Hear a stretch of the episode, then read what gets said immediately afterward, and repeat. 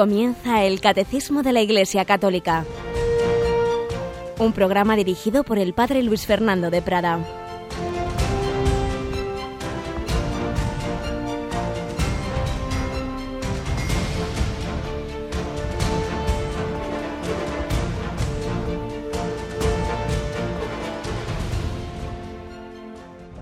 Radio María, bienvenidos a esta nueva edición del Catecismo de la Iglesia Católica en este 18 de diciembre. Nuestra Señora de la Esperanza, la expectación del parto. Si habéis oído la explicación del origen de esta fiesta, antes a Yolanda, en, a las 7 y 20 más o menos, se nos decía cómo fue, pues venía a ser una especie de celebrar la encarnación, que celebramos, como sabéis, el 25 de marzo, la Iglesia española la quiso celebrar también en estas vísperas de la Navidad, 18 de diciembre, la Navidad la celebramos el 25 mirada desde Jesús, pues desde la Virgen María ella iba a dar a luz, la Virgen de la Esperanza. Y con esperanza estamos todos aguardando al Señor que viene en esta última semana del Adviento. Rocío, buenos días. Buenos días, Padre. Buenos días a todos los oyentes. Ya sabías tú que hoy es Nuestra Señora de la Esperanza. Yolanda me lo ha contado. Tenemos ahí una experta en el santoral.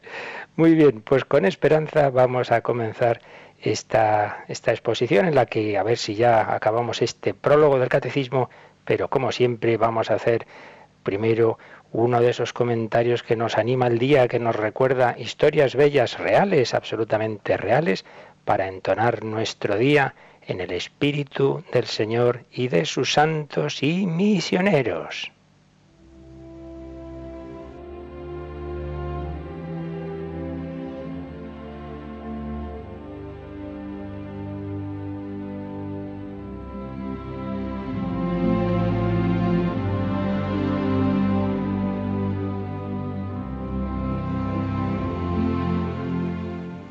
Volvemos a esa gran recolección de historias reales, de anécdotas, de ejemplos que hizo el padre jesuita José Julio Martínez, ya fallecido, recogidos en un librito. Estos dan con alegría. Historias tan bellas que a veces parecen cuentos y no lo son. Y es que las gestas de heroísmo y santidad la historia de la Iglesia que no conocemos nosotros mismos. Nos conocemos las cosas malas que nos han ido metiendo los enemigos de la Iglesia y no nos conocemos las muchísimas más buenas. Parecen mentira, pero son realidades. Pues hoy vamos a leer algo que ocurrió en una isla en misión. Era un religioso de los misioneros del Sagrado Corazón, llamado el padre Choblet, que trabajaba en las islas Silbert, en el sur y tenía su parroquia en la isla llamada Beru, unas islas del Pacífico, un archipiélago en el Océano Pacífico.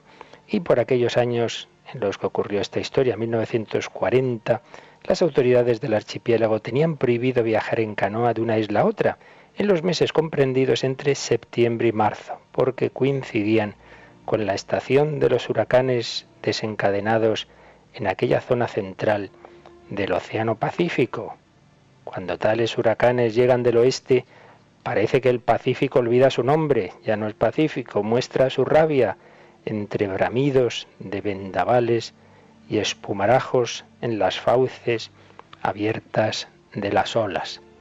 Los isleños son marinos intrépidos y forzudos, pero centenares de ellos han sido tragados por las terribles aguas cuando se enfurecen bajo la tempestad. Y es que las canoas usadas entonces eran demasiado frágiles para cubrir la distancia que separa unas islas de otras, que llega a los 200 kilómetros. Y por esa razón las autoridades tenían prohibida la navegación durante los citados meses bajo multas severas. Pero fue precisamente en uno de esos meses cuando ese misionero, el padre Choblet, recibe un escrito un escrito que ha salido de su origen varios días antes y llega con el retraso explicable al tener que salvar distancias tan grandes con medios tan rudimentarios. La notita decía, el padre Francito se encuentra grave en peligro de muerte. No tiene en la isla ningún sacerdote. Te pide que le lleves los sacramentos de los enfermos. Espera tu visita.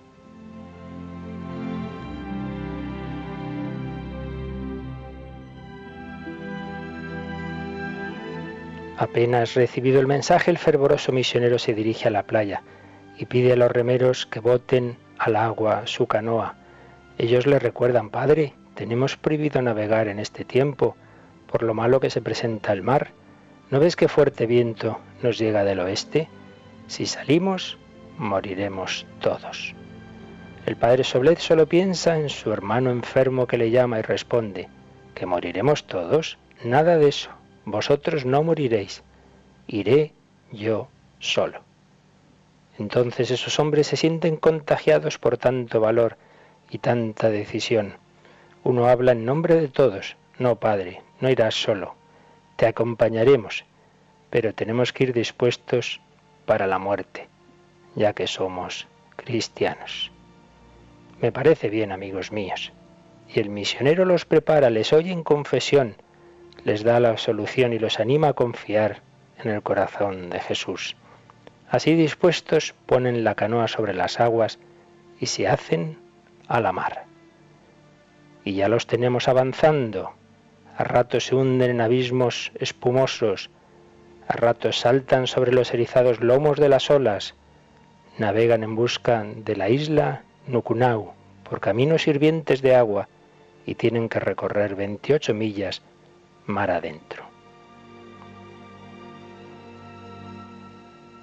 Durante varias horas han luchado contra los temporales. Solo cuando la tarde va de caída avistan la isla ya lejos entre la bruma tormentosa. Pero las veinte millas que llevaban recorridas han sido veinte millas de golpetazos contra la endeble embarcación, y la canoa no puede soportar más tiempo aquel combate. Se parte en dos. Los hombres quedan separados unos de otros, aferrados a los restos de la embarcación, zarandeados por el oleaje hirviente. Solo les queda confiar en la providencia divina y lanzar las últimas plegarias de los náufragos. Pero la providencia de Dios los socorre porque la corriente los va arrastrando hacia una ensenada de aquella isla de Nukunau, en lugar de lanzarlos contra las rocas o tragarlos en el fondo. Agotados y tambaleándose entran en el pequeño poblado, una de cuyas chozas es la del misionero moribundo. Este conserva aún el conocimiento y se da cuenta de todo, siente el consuelo indecible de esa visita de su hermano en el sacerdocio que le trae la bendición de Jesucristo con los sacramentos que confortan al hombre cuando está para emprender el gran viaje a la eternidad. Poco después el padre Fanchito muere tranquilo y consolado en brazos de su hermano y amigo el padre Soblet. Y cuando aquellos remeros ya pueden regresar a la isla de Beru en una embarcación más fuerte, se encuentran con la orden de presentarse ante el tribunal del archipiélago, que los condena a la multa de una libra esterlina cada uno. Pero el juez ha escuchado su narración y emocionado ante el heroísmo de aquellos nativos, los llama después a su despacho particular y de su bolsillo entrega dos libras esterlinas a cada uno diciéndoles, para que paguéis la multa y por vuestra valentía en acompañar al misionero católico.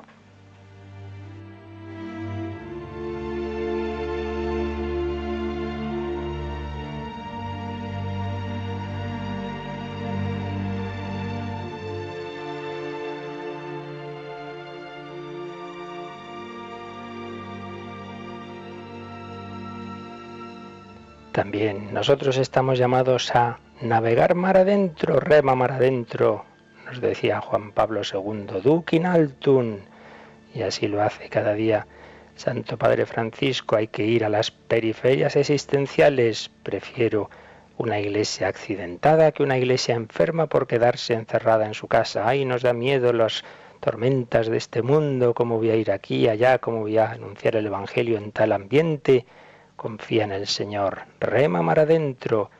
Vale la pena la salvación de un alma, vale mucho más que todos los bienes temporales, incluso que la propia vida. Pues se lo pedimos a Nuestra Señora de la Esperanza, que nos dé ese ánimo, ese arrojo, esa confianza para remar mar adentro en busca de esas almas de quien el Señor nos ha hecho pescadores. Os haré pescadores de hombres.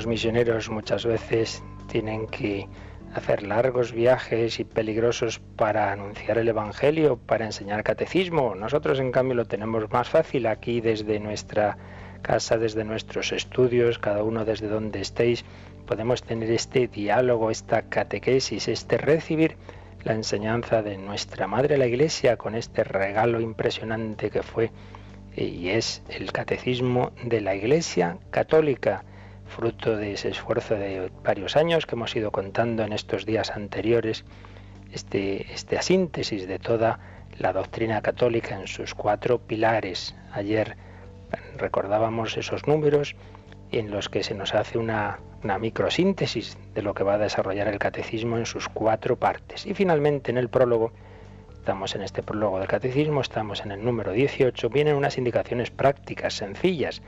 Poco tenemos hoy que explicar, porque es algo bastante sencillo, más bien, como digo, de tipo práctico sobre cómo usar el catecismo. Pero vamos a leerlo. Rocío, número 18. El número 18 dice, este catecismo está concebido como una exposición orgánica de toda la fe católica. Es preciso, por tanto, leerlo como una unidad. Por ello, en los márgenes del texto se remite al lector frecuentemente a otros lugares, señalados por números más pequeños y que se refieren a su vez a otros párrafos que tratan del mismo tema. Y con ayuda del índice analítico al final del volumen se permite ver cada tema en su vinculación con el conjunto de la fe.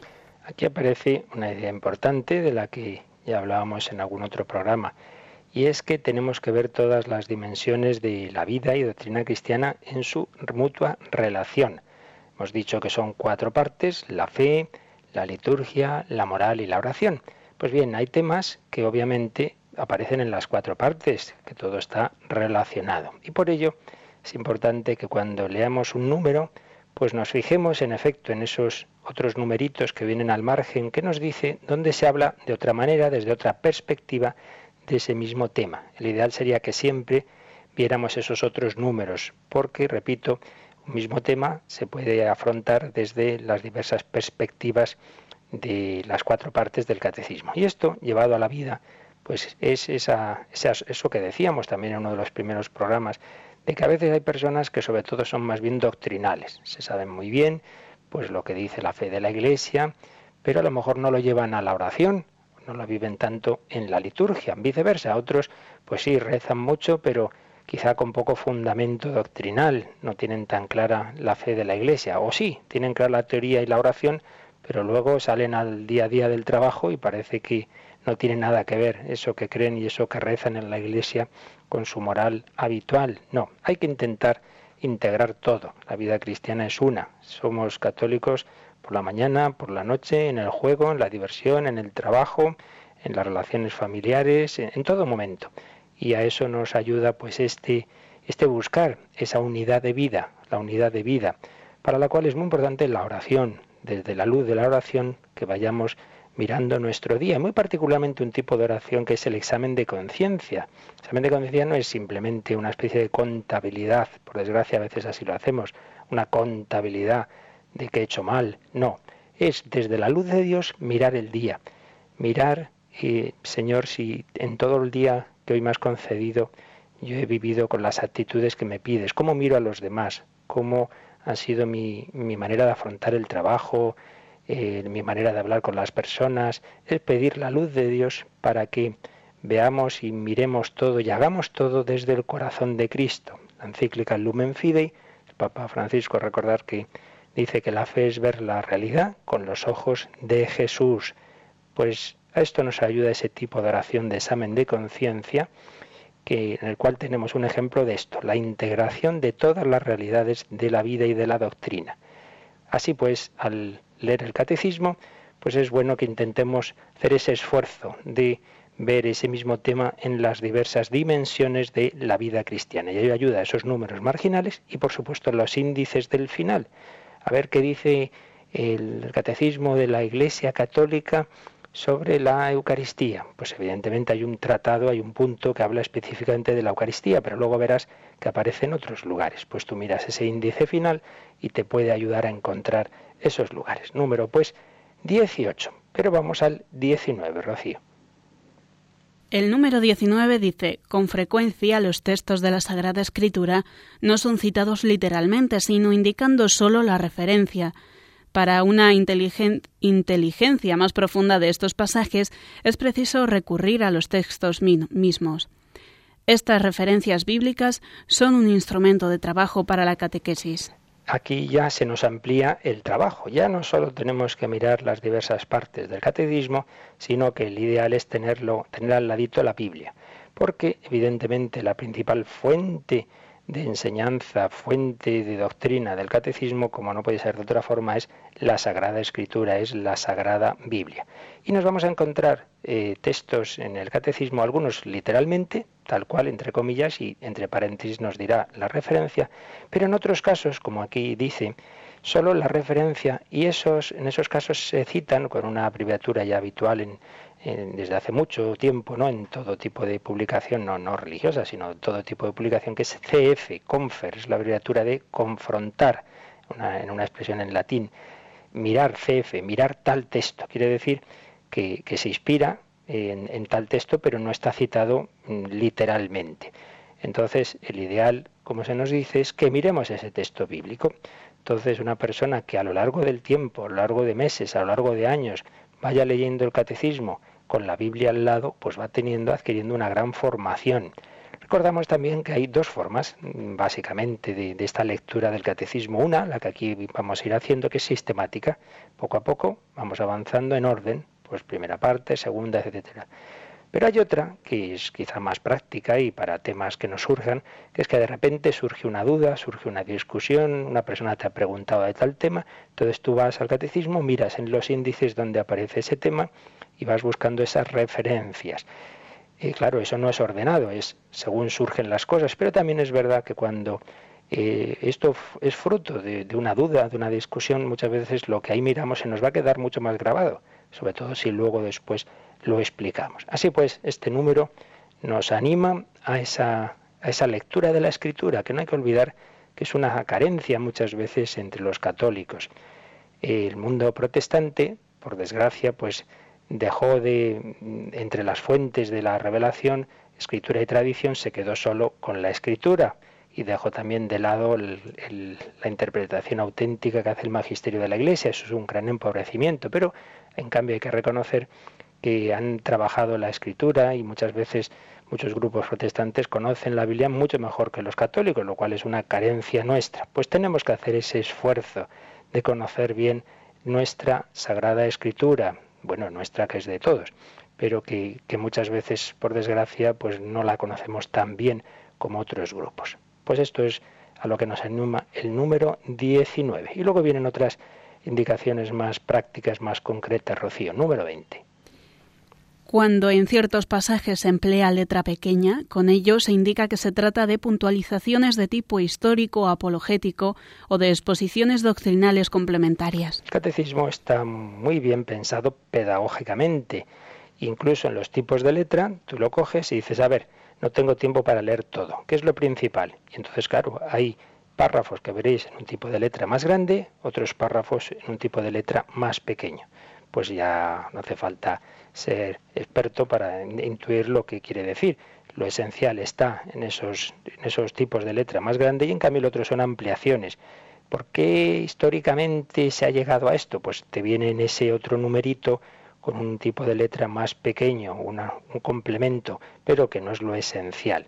Es un tipo de letra dos tipos de letra, los tipos más grandes, lo esencial, y tipos de letra más pequeño. Pero también hay otros tipos de letra de los que se nos va a hablar en los números 21 y 22. Vamos al 21, Rocío. Las citas en letra pequeña de fuentes patrísticas, litúrgicas, magisteriales o agiográficas tienen como fin enriquecer la exposición doctrinal. Con frecuencia estos textos han sido escogidos con miras a un uso directamente catequético. Citas, citas que hace el catecismo. Como hemos estado diciendo estos días anteriores, en el catecismo hay una confluencia impresionante y maravillosa de todas esas fuentes de la revelación. Dios nos ha hablado en el Antiguo Testamento, Dios nos ha hablado en Cristo y toda la enseñanza de Jesucristo se nos comunica a través de la Iglesia, de la vida de la Iglesia. La tradición no son simplemente textos de doctrinales, sino que es la liturgia, es la vida, lo que la Iglesia ha vivido y sigue viviendo, es una tradición viva. Pues todo eso se plasma en su liturgia. Muchas veces hay citas de oraciones y de ritos sacramentales, etcétera. Por supuesto, del magisterio de la Iglesia, enseñanzas de concilios, de papas, muchas citas también de santos porque no hay que olvidar que quién conoce mejor la doctrina católica que los que la han vivido hasta el heroísmo, los santos. Por ello es una cierta novedad este catecismo, muy de agradecer, pues citas de todo tipo de santos, no solo los grandes teólogos, sino, pues pongamos por caso Santa Teresita del Niño Jesús, doctora de la Iglesia, pero que no era teóloga, por supuesto, o, ¿quién lo iba a decir? Un aldeano, aquel aldeano de Ars, no canonizado, pero que debía ser un hombre muy de Dios, que era muy humanamente hablando, muy analfabeto, muy ignorante, pero que se pasaba horas y horas en la iglesia de Ars, de donde tenía ese santo párroco, el San Juan María Vianney, el santo cura de Ars. Pues ¿quién le iba a decir que el catecismo de la Iglesia Católica iba a recoger aquella expresión que una vez le preguntaron, pero que haces tantas horas en la iglesia? Y él dijo, pues yo miro a Jesús, yo le miro y él me mira. Yo le miro y él me mira. Una frase de un aldeano sencillo, un hombre de fe, recogida en el catecismo. Como veis, son muchas las citas que nos enriquecen a nosotros para una lectura personal y para la catequesis. Tú al explicar un tema, pues siempre cuantos más ejemplos pongas, sobre todo de vidas de santos, mejor. Y finalmente hay otro tipo de texto de que nos habla el número 22. Al final de cada unidad temática, una serie de textos breves resumen en fórmulas condensadas lo esencial de la enseñanza. Estos resúmenes tienen como finalidad ofrecer sugerencias para fórmulas sintéticas y memorizables en la catequesis de cada lugar. Es el final de cada apartado. Unos textos de resumen y se nota claramente el tipo que es otro tipo de letra porque esos van en cursiva. la última parte de cada apartado del catecismo tiene siempre como título resumen, pero además veréis que son textos, como digo, en cursiva. ¿Qué quiere esto decir? Que si no tienes tiempo para verte con calma un tema, si no quieres simplemente saber qué es lo esencial que enseña la Iglesia, te vas a ese final de cada apartado, te vas a ese resumen, textos en cursiva. Esto se hizo ya en el primer momento porque, claro, el Catecismo de la Iglesia Católica es una obra muy amplia, muy amplia, y ya será consciente de que muchas personas no iban a leerlo entero. Y dice, bueno, por lo menos que tengan ese resumen. Lo que pasa es que posteriormente se pensó que era conveniente hacer otra obra ya directamente de resumen, que es, como sabéis, el compendio, el compendio del catecismo, que viene a ser un poquito pues lo que ya pretendían estos resúmenes en el catecismo, pero un poco más desarrollado y hecho en forma de preguntas, que era un sistema clásico, como los mayores recordarán, de los catecismos. ¿Eres cristiano? Sí, soy cristiano por la gracia de Dios. ¿Cuál es la señal del cristiano? La Santa Cruz. Pues bien, ese sistema de preguntas es el que se usa en el compendio.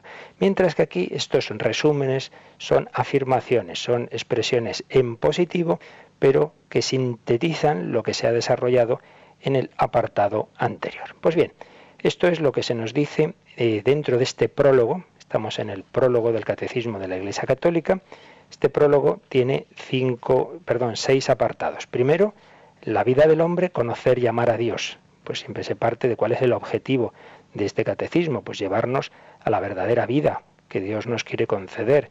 Estamos hechos para conocer y amar a Dios. Después, el segundo apartado, transmitir la fe, la catequesis. Estuvimos hablando pues de esa tarea, parte de la tarea evangelizadora de la Iglesia, que es la catequesis.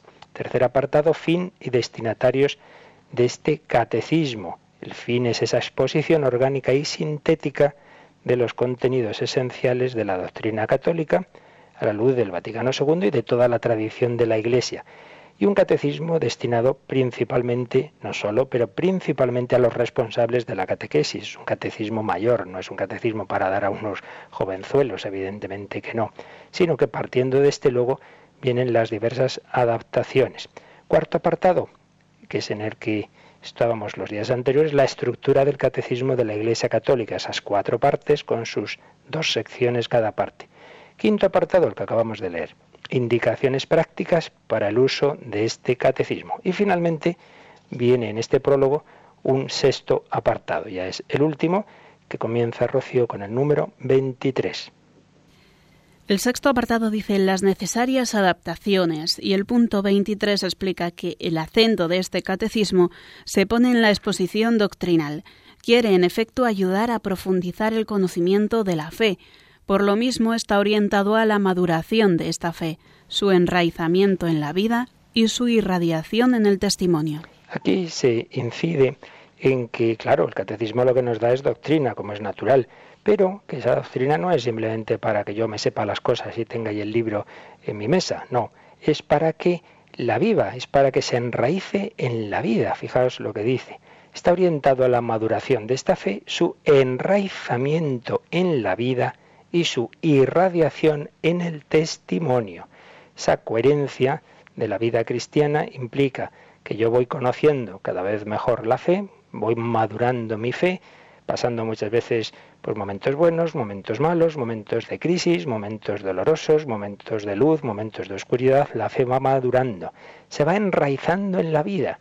No es lo mismo esa fe ingenua del, del niño, no es lo mismo esa fe del adolescente cuando ya supera las habituales crisis de fe y dudas de si lo que yo creo es lo que me han dicho mis padres sin más o lo quiero creer yo o no, pero que luego muchas veces pues tiene una experiencia de Cristo o entra en un grupo juvenil y todo lo ve muy bonito, muy de color rosa, pero luego van pasando los años y se va encontrando pues dificultades, sufrimientos, tiene que ir madurando la fe como también al hilo de la maduración de la persona, de sus diversas circunstancias, entra ya en el mundo adulto, en el mundo del trabajo, y ahí pues muchas veces hay un choque. Bueno, antes ha habido otro choque.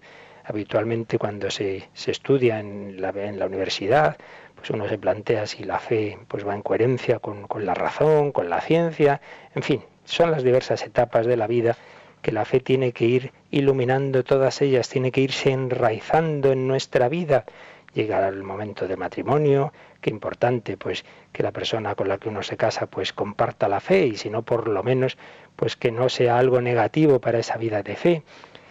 Enraizamiento en la vida. Llegan las enfermedades, llega la ancianidad, la fe tiene que ir madurando. Ojalá que llegáramos al momento final, que la providencia pues ya sabe el tiempo de vida que vamos a tener y en ese momento hubiéramos madurado tanto que ya fuera ese último empujón del Señor a través de la ayuda de la Iglesia, de esos últimos sacramentos que oíamos en el comentario, en, la historia del principio del programa, y entonces ya pasáramos ya no a la fe, sino a la visión, porque esa fe ha ido madurando, se ha ido enraizando en la vida.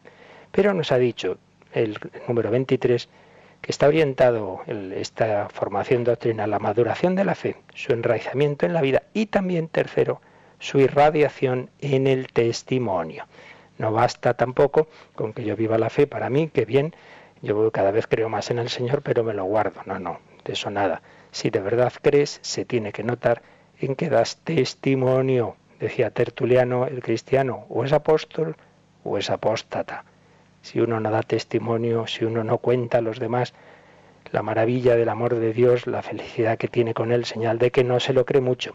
Por ello, el profundizar en el catecismo, en la doctrina católica, enraizarlo más en nuestra vida, tiene que acabar convirtiéndose en el testimonio. Por eso también hablamos al principio, los programas introductorios, bastante de esa nueva evangelización, de ese anuncio del querigma. Estamos llamados a anunciar a los demás lo que hemos recibido, estamos llamados a vivir para el Señor. Bueno, vamos a meditar un poquito todo lo que llevamos hasta ahora, vamos a hacer un momento de reflexión con la ayuda de una canción que nos invite a vivir para el Señor, a vivir para su amor.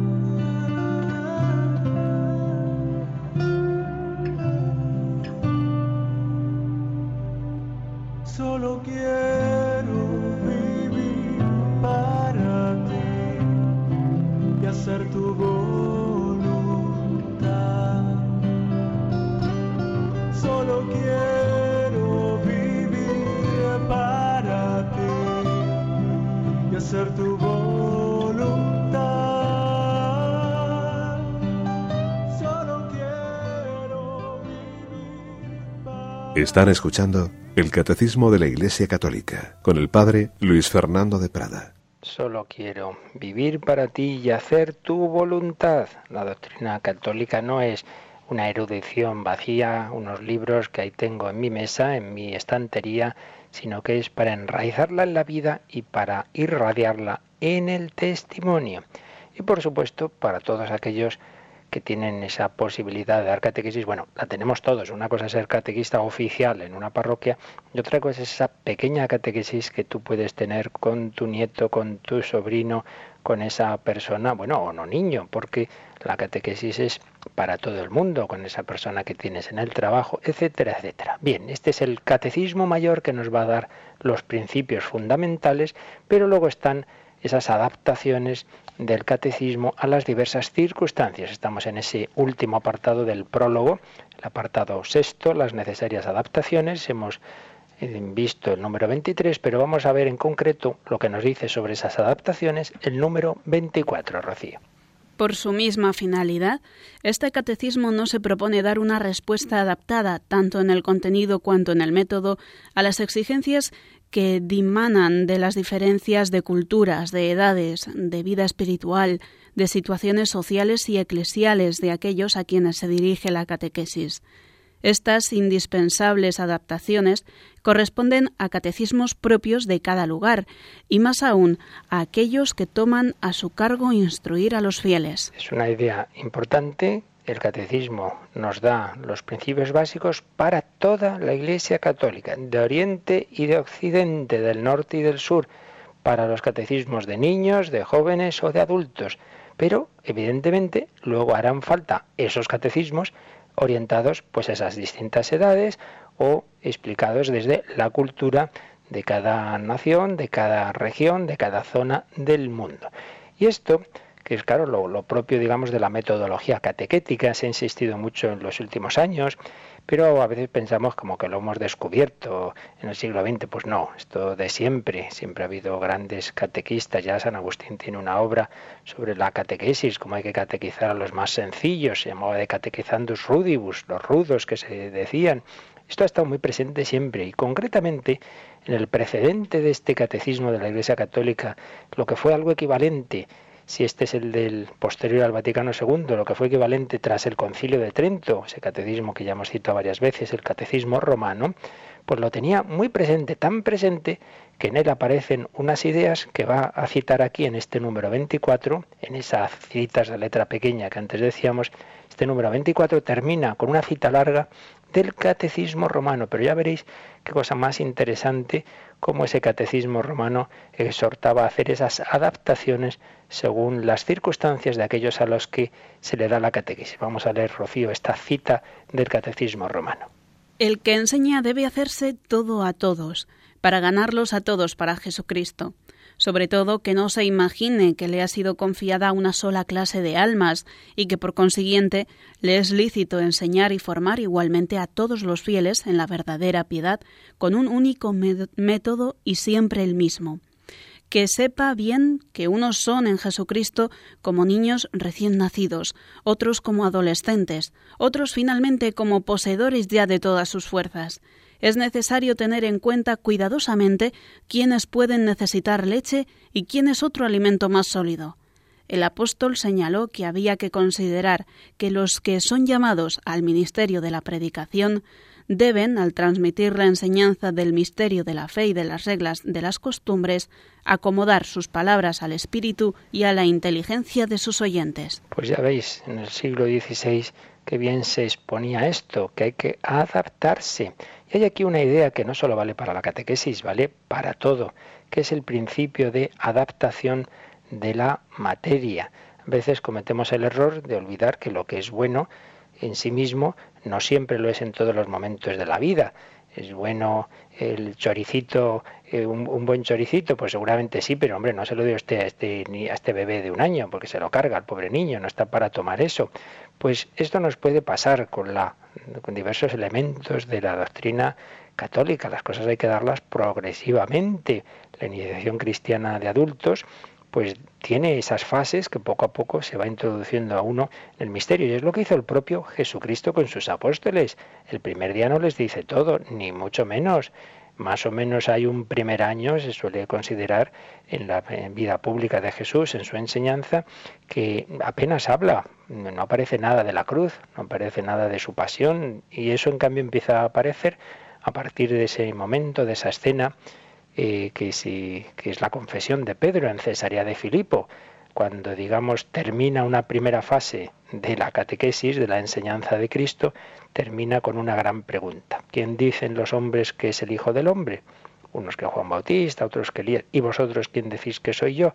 Tú eres el Mesías, el Hijo de Dios. Muy bien. Primera fase de la catequesis ha acabado bien. Va creciendo la fe de los discípulos en Jesús, San Pedro iluminado por el Espíritu Santo, pues dice, tú eres el Mesías, el Hijo de Dios. Pero empieza otra segunda fase. Desde ese momento Jesús empezó a decirles que tenía que sufrir mucho, ser entregado, que iba a padecer, que iba a morir y después a resucitar. Segunda fase de la catequesis. Eso no se lo dijo el primer día. También a la Virgen María. El ángel Gabriel le dice lo esencial. Te, te pide el Señor, pues tú sí, para que se encarne el Hijo de Dios, será Hijo del Altísimo, reinará sobre la casa de Jacob para siempre, sí, sí, pero no le dice lo que le va a decir eh, un año después, o escaso, el anciano Simeón. será signo de contradicción y una espada de dolor traspasará tu alma. Eso no se le dijo el primer día. El Señor va diciendo las cosas poco a poco. Si a lo mejor el primer día se nos dice lo difícil y costoso, uno se asusta, pero cuando ya hay una fe más enraizada, cuando ya hay un amor a esa persona, pues uno está dispuesto a sufrir por ella, pero cuando no lo hay, entonces las cosas hay que irlas adaptando progresivamente. Por supuesto, también teniendo en cuenta pues las edades, no se puede explicar las mismas verdades eh, de la misma forma a todo el mundo, eh, al niño al, o al adulto, pues no, hay que hacer ese esfuerzo de adaptación. Por eso a veces pues no somos un poco cómodos y, no preparamos pues sea la catequesis, sea la homilía de la que nos habla el Papa en la Evangelii Gaudium, porque una cosa es que tú sepas las ideas y otra cosa es cómo las expreso. Pues hay que buscar los símbolos, los ejemplos, las anécdotas adaptadas a estas personas, a esta cultura, a esta edad. Es el esfuerzo del catequista que conoce a sus niños, a sus jóvenes, a las personas con las que trabaja y tiene que adaptarlo. Y como vemos, ya San Pablo lo hacía, aquí parece citado, el apóstol, el apóstol que mm, tenía claro que, que a veces hay que dar la leche de los infantes y otras veces, en cambio, alimentos más sólidos. Bueno, y llegamos al final de este prólogo. Y fijaos, el titulito del último número del prólogo es Por encima de todo, la caridad. Número 25, Rocío. Para concluir esta presentación es oportuno recordar el principio pastoral que enuncia el Catecismo romano. El camino mejor es el que el apóstol mostró, Toda la finalidad de la doctrina y de la enseñanza debe ser puesta en el amor que no acaba, porque se puede muy bien exponer lo que es preciso creer, esperar o hacer, pero sobre todo debe resaltarse que el amor de nuestro Señor siempre prevalece, a fin de que cada uno comprenda que todo acto de virtud perfectamente cristiano no tiene otro origen que el amor, ni otro término que el amor. Fijaos qué manera tan bella de acabar el prólogo, además con un número redondo, el 25, por encima de todo, la caridad, y de nuevo con una cita del Catecismo romano. Volvemos a insistir en esa idea, tenemos una gran riqueza en toda la tradición de la Iglesia que a veces creemos que descubrimos las cosas. Pues ya nos insistía este Catecismo romano en su prefacio en que el mejor camino para todo tipo de enseñanza, para todo tipo de catequesis es el amor. Se puede muy bien exponer lo que es preciso creer, credo, esperar, Padre nuestro, o hacer moral, pero sobre todo debe resaltarse que el amor de nuestro Señor siempre prevalece. Ante todo, lo que el catequista debe transmitir es el amor del Señor. ¿Y cómo? Pues ante todo teniendo amor a esas personas a las que catequiza, con su paciencia, con su cariño personal a cada una de esas personas, Dios te ama y te lo digo enfadado y te lo digo dándote coscorrones cada vez que te distraes, pues hombre, no sé si es el mejor camino para mostrar el amor de Dios. Claro, esto nos cuesta, esto nos cuesta porque todos perdemos la paciencia y tantos catequistas que tienen una labor tan difícil hoy día, pero hay que reflejar, hay que pedir al Señor, hay que pedir al Señor que nos ayude a reflejar su amor, el amor del Señor, el amor maternal también de la Virgen María y es la mejor catequesis y es la mejor evangelización mostrar con un amor personal el amor personal de Dios. Amor y verdad. Y aquí, dado que antes decíamos que siempre tenemos que hacer ese esfuerzo de relacionar todo, pues dentro del catecismo, sus diversas partes, en relación con la Sagrada Escritura, pero también en relación con otros textos del magisterio de la Iglesia. Y aquí yo os invito a y que lo relacionéis con las enseñanzas sobre el amor y la verdad que aparecen en la primera encíclica de Francisco, que podemos considerar también la última de Benedicto XVI, no en un sentido oficial, es solo de Francisco, es él quien la asume, pero como bien explicó el, Santo Padre, pues y, y, se nota claramente en su redacción, pues esa básicamente es una redacción del Papa Benedicto XVI que continúa lo que él mismo había escrito en la encíclica Caritas in Veritate, caritas in veritate, la caridad en la verdad, el amor en la verdad. Es uno de los temas que más ha desarrollado siempre Joseph Ratzinger, luego como Benedicto XVI, y que recoge el Papa Francisco. Tenemos que unir siempre esas dos dimensiones, amor y verdad, amor y verdad. Y de hecho, el segundo capítulo de la encíclica Lumen Fidei Se titula Si no creéis, no comprenderéis y va a tratar de la relación entre la fe, el amor y la verdad. Por eso, espero que queráis pues reflexionar sobre este tema o exponerlo, id, id a esos capítulos tan bellos. Ahí se nos va a decir que no basta un amor sentimental sin verdad, que la fe sin verdad, dice la Lumen Fidei 24, no salva, no da seguridad a nuestros pasos, se queda en una bella fábula, proyección de nuestros deseos de felicidad. Necesitamos la verdad.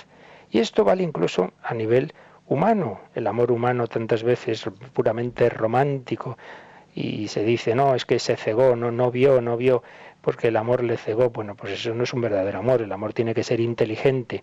Por eso dice la Lumen Fidei 27, el amor no se puede reducir a un sentimiento que va y que viene. Sí, tiene que ver con nuestra afectividad, pero para abrirla a la persona amada, a iniciar un camino que consiste en salir del aislamiento del propio yo para encaminarse hacia la otra persona, para construir una relación duradera.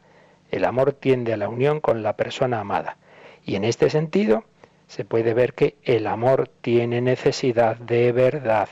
Solo en cuanto está fundado en la verdad, el amor puede perdurar en el tiempo, superar la fugacidad del instante y permanecer firme para dar consistencia a un camino en común. Si el amor no tiene que ver con la verdad, está sujeto al vaivén de los sentimientos y no supera la prueba del tiempo. Pues es obvio, si una persona se ha dejado llevar sin más de su sentimiento, de su enamoramiento, pero no ha conocido a la persona con la que se va a casar, no se basa ese amor en la verdad de quién es el otro, pues eso tiene pocas garantías de ir adelante. Pues eso vale en el nivel humano, evidentemente vale en el nivel sobrenatural. Ahí sí yo me siento muy muy unido al Señor, pero ¿quién es Jesucristo? Bueno, da igual. Hombre, pues eso en cuanto llegue un momento de oscuridad en la oración, si tu fe no está bien fundamentada en la verdad, pues es fácil que luego dejes toda esa vida espiritual el amor necesita la verdad, pero a su vez la verdad necesita el amor, que es lo que más directamente viene a decir ese número 25. Eh, dice la Lumen Fidei también en el 27. Sin amor, la verdad se vuelve fría, impersonal, opresiva para la vida concreta de la persona.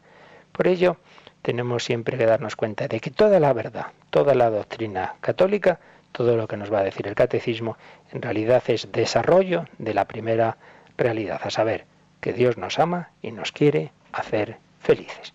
Bueno, pues con esto, queridos amigos y hermanos de Radio María, terminamos este prólogo del catecismo. Por ello ya podremos entrar mañana en su primera parte. En estos últimos minutitos reflexionamos en todo lo dicho y también si queréis escribir correo electrónico o llamar a nuestros estudios para hacer alguna consulta, pues nos quedan estos minutos para hacerlo.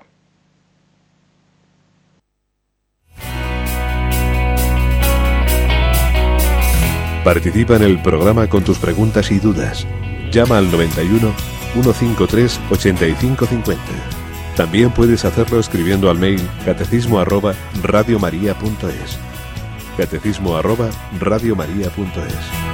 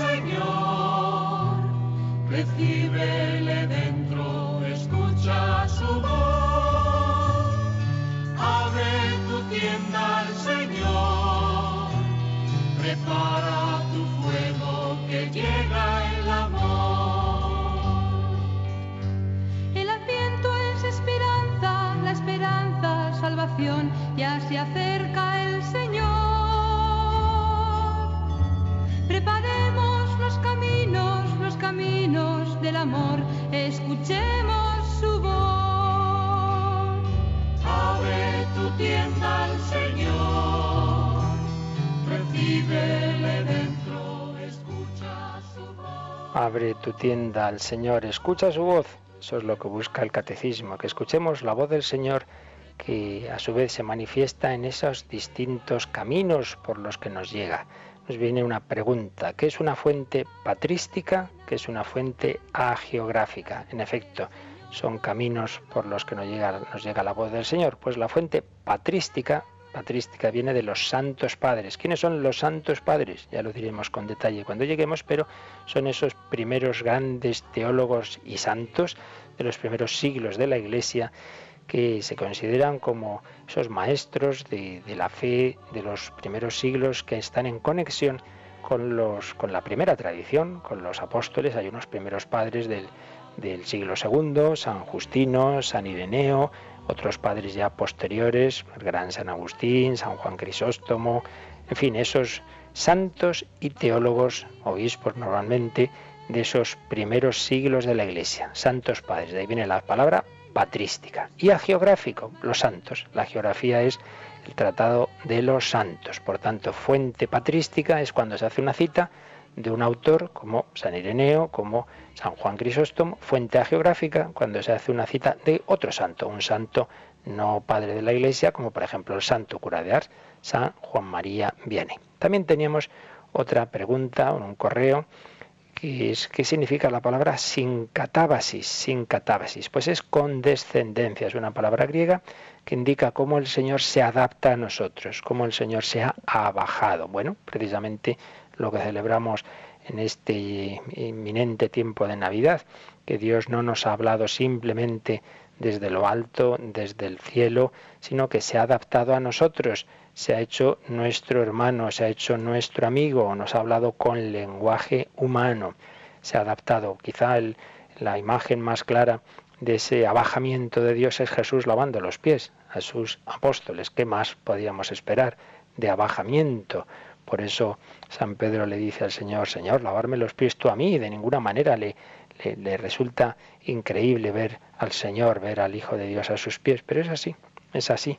No nos lo acabamos de creer que es todo un Dios el que se ha hecho uno de nosotros, el que ha bajado del cielo a la tierra. La condescendencia de Dios, la sincatábasis. Y esa condescendencia le lleva también a hablarnos en este lenguaje humano, hablarnos de maneras sencillas. Y por eso la predicación de Jesús, pues es evidentemente el mejor ejemplo de lo que hemos estado diciendo hoy, de la catequesis, de esa adaptación pues ponía ejemplos, ponía parábolas, como todos bien sabemos, partía de realidades de la vida cotidiana, no eran así principios teológicos muy abstractos que no entienden más que cuatro iniciados. No, no, no. El Señor pues buscaba esos ejemplos de partiendo de la vida ordinaria, partiendo de ese granito de mostaza, de esa semilla, de, esa mujer que busca la dracma perdida, de ese padre que se le ha ido su hijo, los ejemplos, las parábolas. Por eso también nosotros viendo cómo el Señor se adapta y viendo cómo el Señor se abaja, debemos hacer lo mismo. En nuestra tarea evangelizadora, en nuestra tarea catequética, tenemos que buscar, por un lado, acercarnos a esas personas, tenemos que abajarnos. No se puede catequizar, digamos, desde lo alto, aquí estoy yo y vosotros a escuchar, sino que hay que intentar acercarse a las personas. Porque, como nos dice ese número 25, el principal camino de catequesis es siempre el amor. Y el amor lleva a la cercanía, lleva a compartir la realidad del otro, a conocerle, a conocerle de cerca, verdad y amor.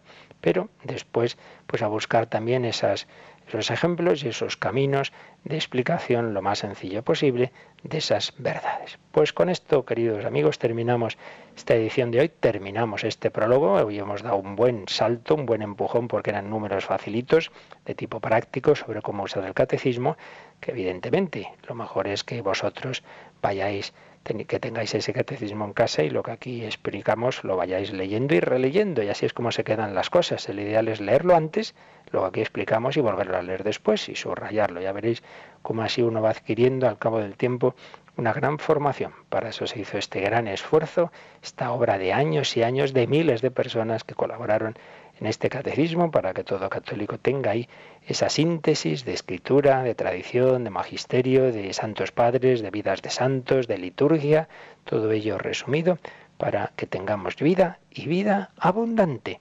Y todo esto es lo que Radio María quiere extender y por eso pues también terminamos ahora, pero recuerdo que desde este momento tendremos al teléfono al 902 500 518 tendremos eh, a nuestros voluntarios, a nuestros voluntarios de atención telefónica para esa campaña de Adviento y Navidad que no podemos por menos de seguir pidiendo vuestras ayudas, son muy necesarias, que por cierto, hoy tenemos, se nos abre una nueva frecuencia de esas que gracias a las campañas anteriores pudimos adquirir, pues si no me equivoco es en Madridejos, con una gran cobertura, donde tenemos mm, ya eh, abierta esta, esta noche una nueva frecuencia. Gracias a vuestros donativos del año pasado, pues los donativos de este año tienen que servir para que este año que viene podamos seguir extendiendo esta palabra, esta palabra del Señor.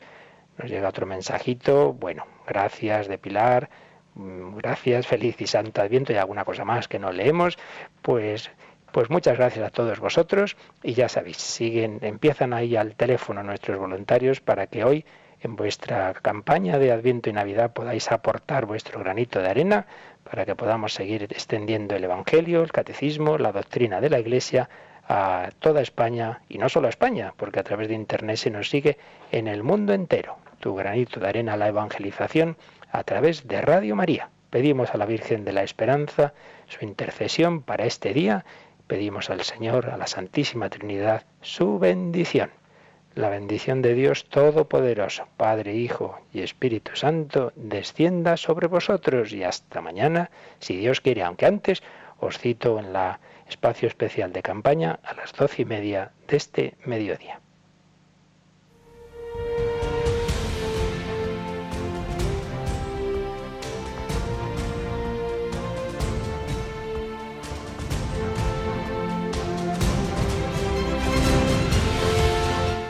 Han escuchado en Radio María el Catecismo de la Iglesia Católica, un programa dirigido por el Padre Luis Fernando de Prada.